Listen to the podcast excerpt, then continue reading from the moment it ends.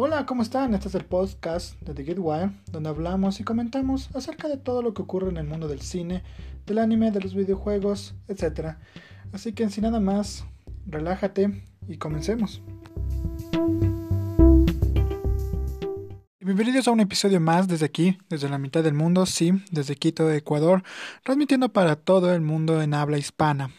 En este capítulo número 17 de nuestro podcast, de The Gate Wild, en donde, como dice nuestro intro, hacemos un recorrido por lo más importante lo más destacado dentro del mundo del entretenimiento. Y vamos a comenzar con las noticias más importantes que se vinieron dando durante esta semana. Algo que me sorprendió a mí, que recientemente salió hoy en la mañana, fue que el manga de Yurukian o Yurukam, como les quieran conocer algunos de ustedes, tendrá una serie de imagen real o live action. Eh, eh, que la que se estrena en enero y eso es lo que más me sorprendió. Eh, dice TV, TV Tokyo ha anunciado que el manga Yurikam de Afro tendrá una serie de imagen real a estrenar el 10 de enero. La primera temporada del anime se estrenó el 4 de enero de 2018, además de Hyakian. Unos cortos se estrenarán el 6 de enero. También hay anunciado una segunda temporada del anime y una película de animación. La razón por la que tomé la noticia de Eurocamp, como se le conoce, más en Latinoamérica, es porque fue uno de los animes sorpresas para mí dentro de del 2018. Eh, fue una sorpresa eh, tremenda de este anime Moe dentro de ese género. Eh, tranquilo, súper ligero, es un anime muy bien digerible y lo recomiendo para quienes no, ve, no hayan visto o quieren entrar al mundo del anime o sean ya eh, rucos dentro del mundo del anime. Les recomiendo ver y no han visto, sobre todo Camp, les recomiendo ver Camp, es una buena serie, tranquila, es una serie para ver yo recomiendo en un fin de semana, un domingo, es increíble ver, ¿no? Entonces me sorprendió bastante de que se anunciara que Yuru Camp va a tener una serie live action. Eh, para que ellos no sepan, pueden buscar de aquellos que sean fan de anime sobre todo, que si su serie es popular, créanme que tiene una serie live action. Así que si me preguntan si voy a ver Your Camp en live action, Quizás le dé una probada. Hay que rebuscar bastante en internet para poder encontrarlas. Eso sí, en forma de live action. O clips por aquí, clips por allá por YouTube. Pero sí, sí, las, sí voy a, checar a ver qué tan relación o qué tan apegadas tienen eh, su versión live action de anime y las dos mismas en su versión de manga. Luego saltamos a una noticia que sorprendió bastante, y es que The Witcher, la nueva serie de Henry Cavill, producida por Netflix, recibe una renovación de temporada, ¿no? Entonces la temporada 2 eh, de, The Witcher llega antes de su debut en la serie del 20 de diciembre. The Witcher ha sido renovada para la temporada 2 en Netflix. Netflix anunció el servicio que este servicio de transmisión el día miércoles de la semana pasada. La segunda temporada de la serie de fantasía protagonizada por Henry Cavill comenzará a producirse en Londres a principios del 2020, para su debut planificado en 2021. Según Netflix, al igual que la primera temporada, la temporada 2 también constará de 8 episodios. Para aquellos que están esperando The Witcher, que está basado más en los libros que en los videojuegos que vinieron lanzándose y que recientemente este año llegaron a Switch, esta serie protagonizada por Henry Cavill eh, va a llegar el 20 de diciembre y como les indico va a estar basada en los libros. Primero fueron los libros, después los videojuegos hicieron una pequeña y rápida adaptación de los mismos, pero esta serie va a adaptar en su profundidad los temas importantes del libro y cómo son los personajes eh, caracterizados dentro del mismo. Esta también renovación de, la serie sin antes que llegue a a nuestras salas, a nuestros televisores, es que la serie por parte de Amazon Prime, eh, Lord of the Rings, la serie que está desarrollando, que todavía están en su proceso de desarrollo, en proceso de producción dentro de Amazon, en la serie del Señor de los Anillos, también ya ha sido renovada para una segunda temporada. Entonces, esto demuestra el optimismo y sobre todo qué tan buena pueden llegar a ser estas series ¿no? Para que genere esta confianza por parte de la productora, sobre todo en The Lord of the Rings, ¿no? En el Señor de los Anillos, que todavía me imagino que han de tener ya en producción su primero, segundo capítulo máximo. Los directivos ya la vieron, hicieron una corrección por aquí y por allá, y, pero viendo el material que tienen, de asegurarse de que tengan bajo contrato de nuevo a toda la producción, a todo el equipo de producción para regresar a esta segunda temporada da unas muy buenas señales. Ahora con The Witcher hay que ver cómo, cómo resulta la serie. Eh, si, como dije en capítulos anteriores, para ver si es porque la serie es muy buena y tiene algo detrás la serie y tiene este pegue que, que se necesita explorar aún más, o simplemente Netflix quiere acabar con todo esto. Pero no creo que sea la segunda opción debido a al inmenso dinero que está invirtiendo Netflix en este momento en The Witcher y hacer casos a la crítica y a los fans de reducir los episodios porque teniendo demasiados episodios se hacen muy lentas las series de Netflix, llegan a un hueco de relleno sobre todo. Entonces, eh, The Witcher llega en el 20 de diciembre de este año y comienza su producción en el 2020 para una llegada 2021 eh, The Lord of the Rings se prevé que llegue el próximo año y su segunda temporada otros dos años más. Esto se ve y denota la calidad que están teniendo estos, estos servicios de streaming. The Mandalorian también, recientemente John Favreau eh, publicó en su cuenta de Instagram que eh, The Mandalorian ya está en producción de su segunda temporada, prevista para llegar el año que viene.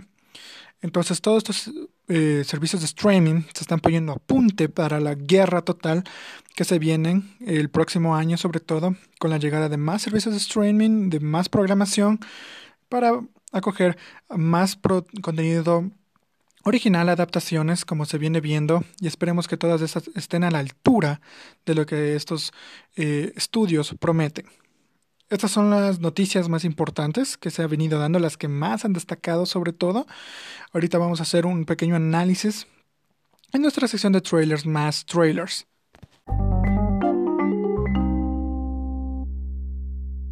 En nuestra sección de trailers y más trailers vamos a analizar el trailer que se vino dando y nos mostró la tercera nueva película de Bob Esponja, ¿no? Para aquellos que se enteraron y recién se están enterando, sí, una nueva Bob Esponja está por llegar a salas de cines el 2020, en febrero, si no me equivoco. O eso estaba en la, en la ficha, en la claqueta original para ese estreno. Cambiaron el nombre de la cinta, eso sí, porque antes era eh, Bob Esponja, un viaje, no sé qué, y tenía el primer póster que lanzaron era como bien trippy, bien con colores psicodélicos y todo eso. Entonces la cambiaron para eh, Sponge of the Run. Y ah, se acogieron al, al, uno de los eh, capítulos que se estrenaron recientemente durante estos años más populares, entrando a la nueva generación de animación. Ahora que Bob Esponja también venía decayendo en cuanto a aceptación, en cuanto ya sea a actualización de en cómo presenta las historias dentro de sus capítulos. La animación no tuvo nada que ver.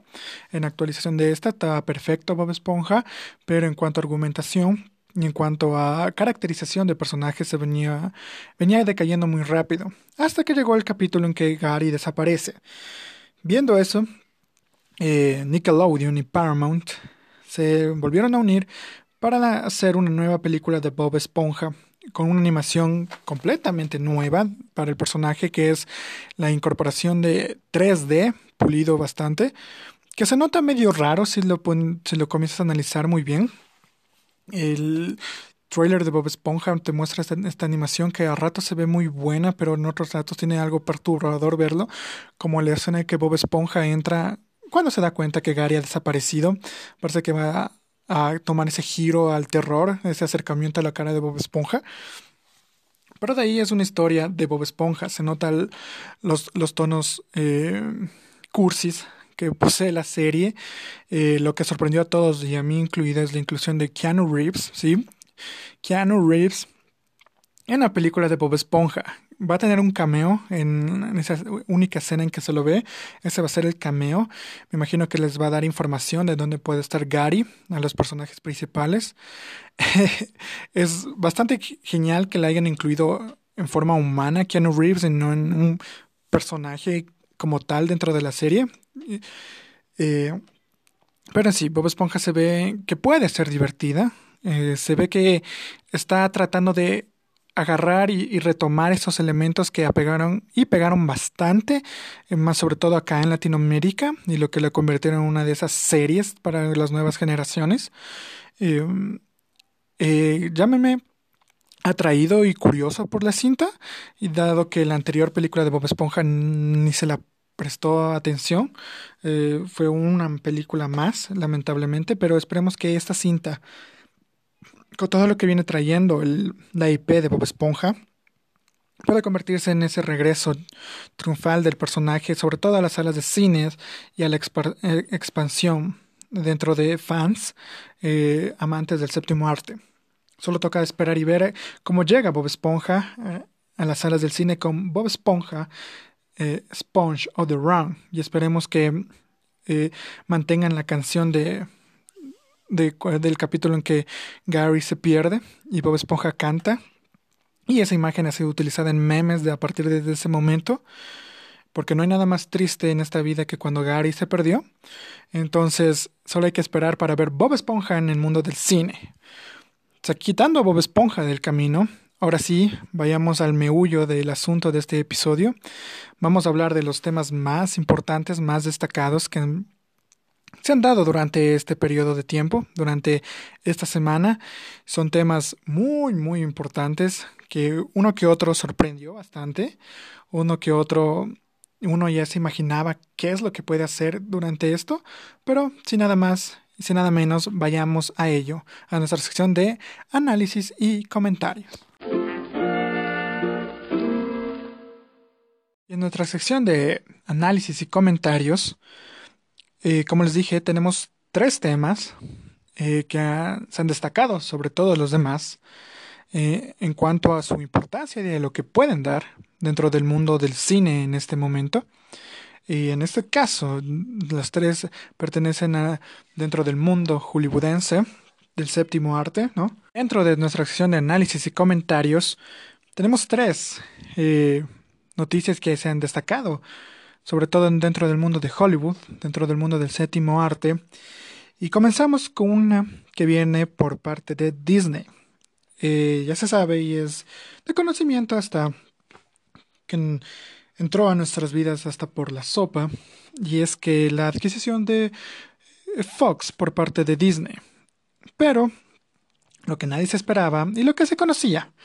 Para aquellos que no sepan todavía, eh, Fox tenía eh, contrato tenía las adquisiciones de eh, Dragon Ball Z, ¿no? De Dragon Ball, Dragon Ball Z, su secuela, eh, dado que tenía un contrato con Toy Animations. Ahora, todos estos contratos, todos estos derechos para creaciones de live action pasaron, dado a esta adquisición, a Disney. Pues se lanzó una noticia, todavía eh, no se ha dicho nada por parte del estudio, pero eh, ya páginas de renombre, páginas eh, pesadas dentro de este ámbito, claman que Disney está planeando una nueva película live action de Dragon Ball Z, pero con la característica de que va a ser filmada y va a tener un cast de personajes totalmente asiáticos. Entonces esto generó la pregunta debido a que eh, la mayoría de adaptaciones de anime que se han venido dando, y ese es el chiste común con empresas como Netflix, eh, son demasiado malas para no decir son una bola de basura. Entonces, todo el mundo puso las manos en el cielo, literalmente, pidiendo que o esto sea falso y dejen que Dragon Ball, sea como sea, eh, tiene que estar en el medio en el que fue concebido para estar, ¿no? Manga, y llevándolo a su extremo en animación, que es donde te permite, eh, dentro del mundo del anime, hacer esta transición eh, muy buena, una transición sumamente tranquila, donde el producto llegue como tiene que llegar a la audiencia a la que tiene que llegar. Pero cuando se trata de una adaptación live action, y esto ya lo he dicho en otras ocasiones, sobre todo las que son realizadas acá por estudios eh, occidentales, eh, siempre existe este problema para la adaptación de mangas, animes, y es debido a la existencia de los temas culturales que estos poseen. Y es por eso que películas como Death Note que realizó Netflix eh, se estancaron en lo más hondo. Tenían planeada una trilogía, cuatro películas, no recuerdo muy bien, pero llegaron solo a una y existe y es debido a este cambio que realizaron, a diferentes y estúpidos cambios que realizaron por tratar de adaptar sobre todo la cultura que está implícita en estas historias para las audiencias de este continente y de este lado del charco.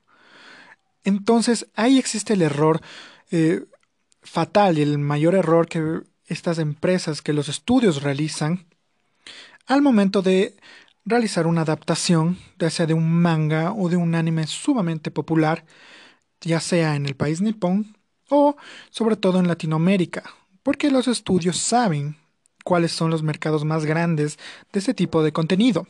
Ahora, con el, mensaje de Disney que dice que va a ser filmada y va a tener, o sea, todos estos culturalismos, ya sea con actores nipones en Japón, da un poco de esperanza, eh, lo mínimo, más mínimo. Ya sabemos cómo son tratadas las adaptaciones, ya sabemos por qué están realizando y por qué quizás anunciaron esto eh, de manera sigilosa debajo de la, de la mesa, ¿no? No salieron ellos diciendo que van a realizar y que ya tienen calendarizada una película, sino que la lanzaron así por parte de ellos mismos y eso estoy seguro para ver la reacción de la gente. Ahora, por el momento he tenido una reacción leve debido a, estas circunstancias que fueron anunciadas. La noticia salió por debajo de la mesa. Cuando sea anunciada por el estudio, me imagino que va a haber bastantes videos quejándose, otros videos aplaudiendo, otros videos analizando lo mismo que estoy diciendo yo acerca de por qué fallan las adaptaciones de, mangas y animes eh, por parte de estudios norteamericanos. Y una historia como Dragon Ball que se sitúa en este mundo de fantasía que sí es la Tierra, pero tiene elementos sumamente fantasiosos, con animales que hablan, con dragones, con otros planetas, con habitantes de otros planetas, con teletransportaciones, con aliens. Es un universo sumamente fantasioso que obviamente y se indicó que van a hacer y se está tratando de hacer Dragon Ball Z, no Dragon Ball cuando Goku todavía es niño, sino Dragon Ball Z cuando él ya regresa de entrenar con Kaiosama, con Kamisama, perdón, y entra al torneo y pelea en ese torneo con Piccolo. Entonces, desde ese punto dijeron, o sea, desde Dragon Ball Z que iban a comenzar a hacer las adaptaciones, cuando Goku ya es adulto. Entonces, no se sabe todavía quién está detrás de la preproducción de esto, eh, si dicen que van a hacer todo en el país nipón, todo con actores asiáticos, pues obviamente me imagino que toda la gente en producción va a ser de igual manera ya. No sé cuál será la intervención de Toriyama en este caso, porque ya vimos lo que hace cuando que sucede cuando Toriyama está detrás y está pendiente de su proyecto, como una película de Dragon Ball de este año que fue una bestialidad, que fue totalmente increíble. ¿No? Demostró por qué, y sobre todo esto es lo que no entiendo, por qué quieren realizar. Obviamente quizás la realicen para no perder los derechos del, del producto de la marca, para comercializar ya sea con el merchandising que puedan sacar con la cinta. Pero no sé cómo va a ser la aceptación de las personas, porque como les dije, tuvimos este año una película de Dragon Ball Z, una de las mejores que hemos visto hasta ahora. Obviamente sí tenía algunas ciertas cosas por aquí en cuanto a animación en escenas súper rápidas que ya venía diciendo yo hace anterioridad, pero eso no le quita nada a lo increíble que fue esa película.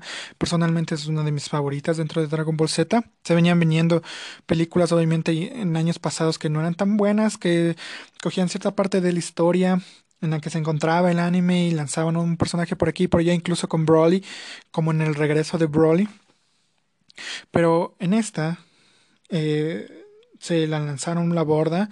Ya están, anunciaron durante este año que ya estaban trabajando en una nueva cinta de Dragon Ball.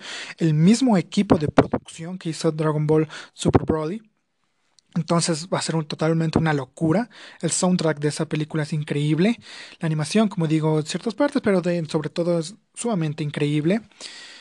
¿Por qué ahora Disney decide aprovecharse? Porque eso sí, del contrato, ¿no? Como dije, para aprovecharse del merchandising, decidió hacer esto. Eh, quizás ahorita está sondeando qué es y cómo va a salir todo esto y quizás para el comienzos del otro año, del primer trimestre del otro año ya se anuncie eh, que están trabajando en una cinta live action, ¿no? Eso hay que recalcarlo, live action de Dragon Ball Z, sobre todo de Dragon Ball Z, no Dragon Ball, no Super, no GT, Dragon Ball Z, aunque GT ya no cuenta, ya no es canon. Entonces, hay que esperar para ver. Quizás tengan planeado hacerla para 2021 o recientemente igual sacaron un calendario y entre una de esas dice Disney que tiene una por parte de Fox eh, eh, ya marcadas en calendario ciertas películas que no dijeron eh, títulos, solo fechas. Entonces me imagino que una de esas va a ser esta película Dragon Ball Z pero hay que verle que cuando llegue el anuncio por parte de Disney, sobre todo que están en producción y comience sobre todo y lo más importante, en lo que más me interesa a mí, es la dirección y el guion de la cinta. ¿Quién va a estar a cargo de esto?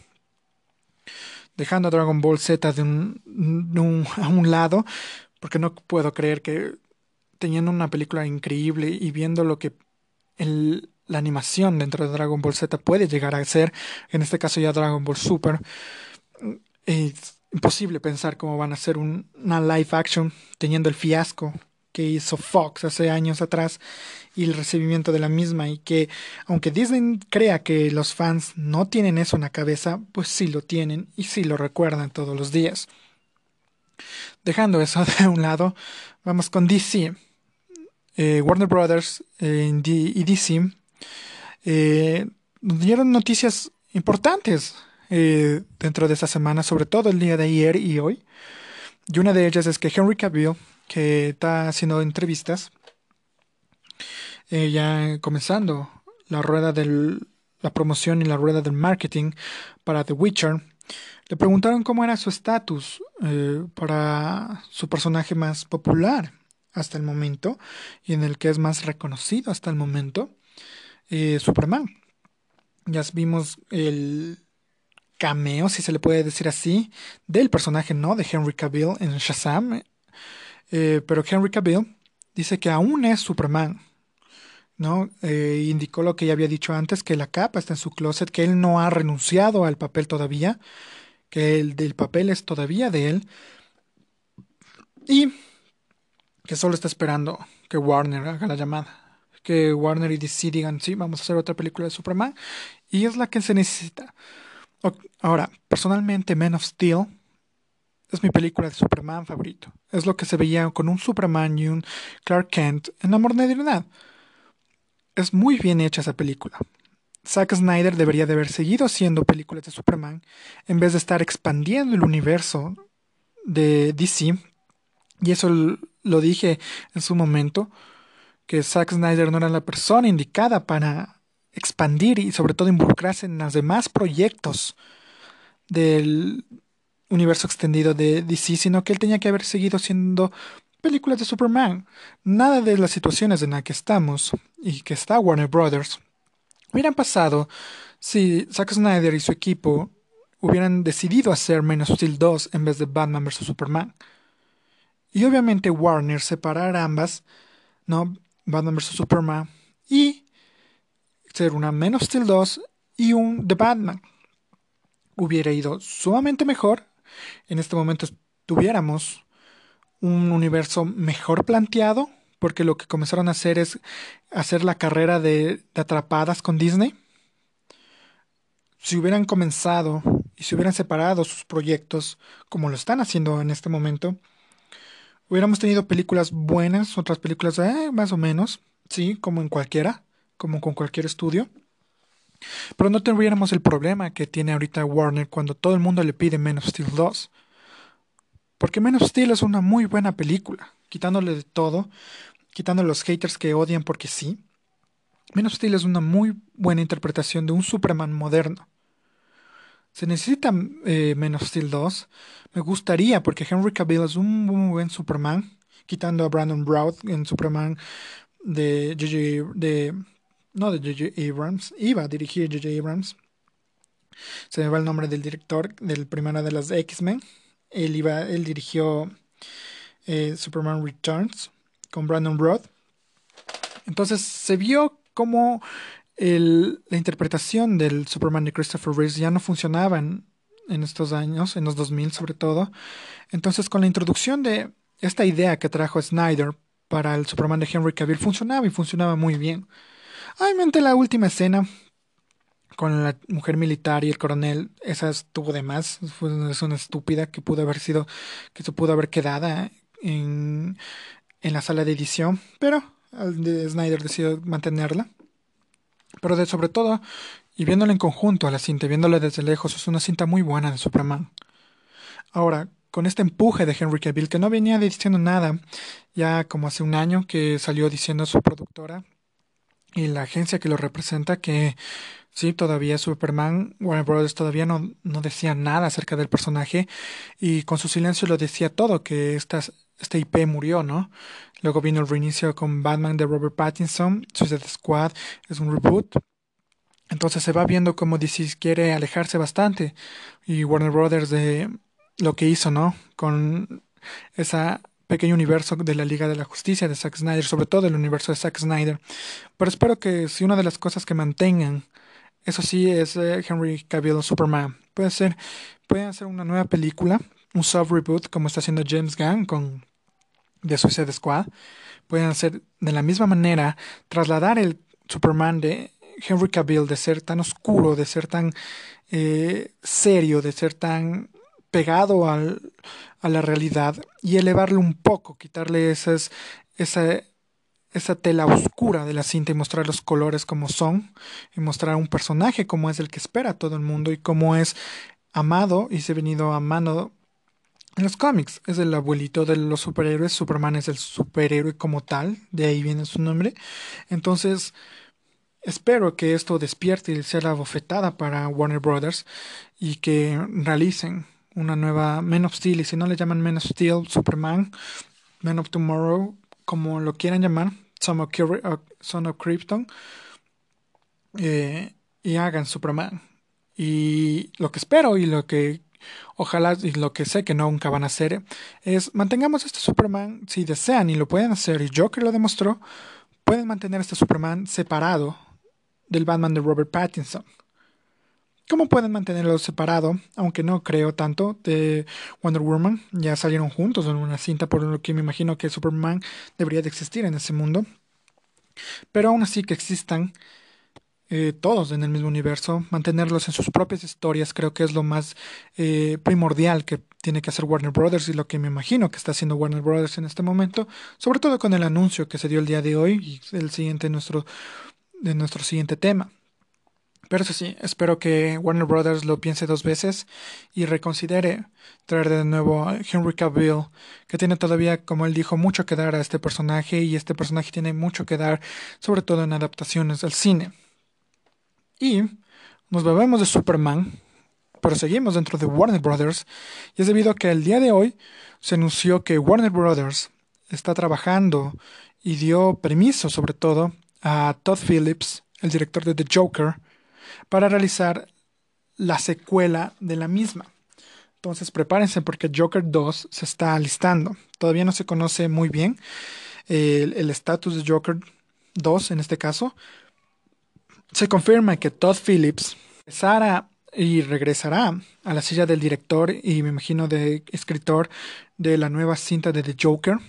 Eh, se informó también que Todd Phillips tuvo una reunión con Warner Brothers para ver si le daban eh, derechos para hacer lo mismo que hizo con The Joker, una película eh, pegada bastante a un mundo real, ¿no? Quitarle toda la fantasía de encima de varios de otros personajes, ¿no? Villanos, solo se dice que en THR indicaron que de otros villanos, pero me imagino que él no pidió villanos, sino eh, creo que también pidió héroes, superhéroes de DC para poder llevarles a este se puede decir, a este universo, a, este, esta brand que está, él estaba hablando como de DC Black Label, que como él denominó, no este DC oscuro, pero real, pegado, crudo sobre todo. Entonces, mi THR, que es el que dio la noticia, indicó que Warner Brothers no accedió a darle los derechos de todos los personajes que pidió, pero sí de otro. Entonces, se rumora por parte de THR que se le dio un, otro personaje a Phillips, ¿no? Y que tiene en mente Warner Bros. Y esto es lo más importante, Warner Bros. tiene en mente eh, hacer más películas como Joker con otros personajes. Ahora, volviendo a Joker, todavía no se dice nada de la historia, no se dio fecha porque está recién en pañales Joker 2.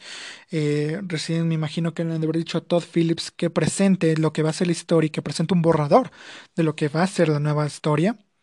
Pero Ahora, lo más importante que hay que discutir ya, Todd Phillips está ahí.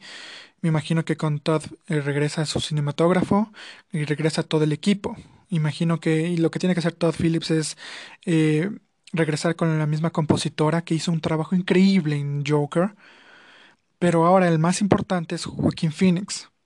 Ahora se sabe bastante que Joaquín Phoenix no le gusta hacer eh, secuelas, no le gusta mantenerse en un papel por demasiado tiempo, porque me imagino que si esto está así, eh, él va a tener que firmar un contrato con Warner para hasta el tiempo que necesite todo para hacer la preproducción de la cinta y de ahí ingresar a filmar.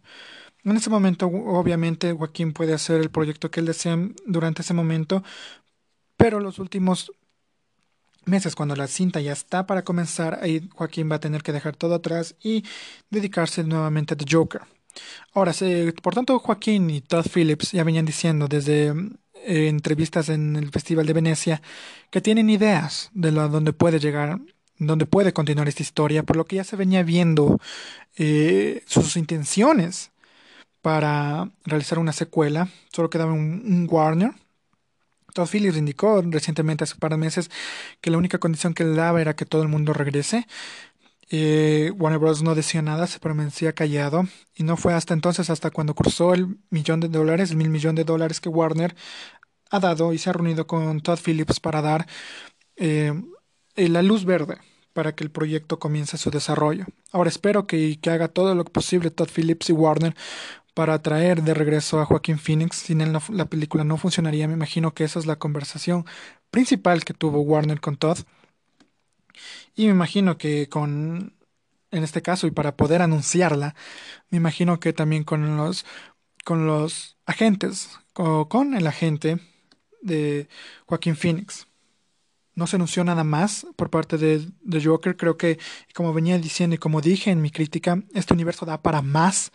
Y si le dejan seguir explorando a Todd Phillips, y sobre todo si Todd Phillips crea su propio Batman de este universo, como ya lo vimos, y sigue expandiendo y aprovechándose del Joker para seguir introduciendo más villanos que podrían tener su propio spin-off o seguir desarrollando esta gótica muy cruda, muy, muy apegada a la realidad. Creo que es un universo propio que puede convertirse en algo sumamente genial y una, una evolución necesaria por parte del, del género de superhéroes que se, ve, que se ve muy criticado en estos últimos meses. Entonces, espero que el proyecto siga su rumbo y espero que el proyecto llegue a, a, concretarse y llegue a cines y no exista ningún inconveniente durante el camino y no nos quedemos solo con Joker, que demuestra a lo que puede llegar a convertirse una, el género eh, en su totalidad. Y espero y que logren eh, contrato con Joaquín y que todo el mundo regrese y sobre todo que la historia sea muy buena y no sea una cinta por dinero sino que le den el tiempo suficiente y que el estudio no se meta. Entonces, que, sea, que le den el tiempo suficiente a Todd Phillips y a todo el mundo para preparar una historia genial y una historia que, que sea igual que la primera, que se merezca todo el reconocimiento porque así es como se logran los éxitos como Joker de este año. Y con el tema de Joker y el anuncio de su segunda temporada, hemos llegado al fin de nuestro episodio número 17 del podcast de The Wild. Si quieres mantenerte al tanto de noticias mientras van sucediendo, ya sea nacimiento de trailers, anuncios de cintas o eh, noticias dentro del mundo del anime o videojuegos, puedes visitarnos en nuestras redes, ya sea en Facebook como revista Git Wild o en Instagram solo con Git Wild. Conmigo será hasta la próxima semana. Nos vemos. Adiós.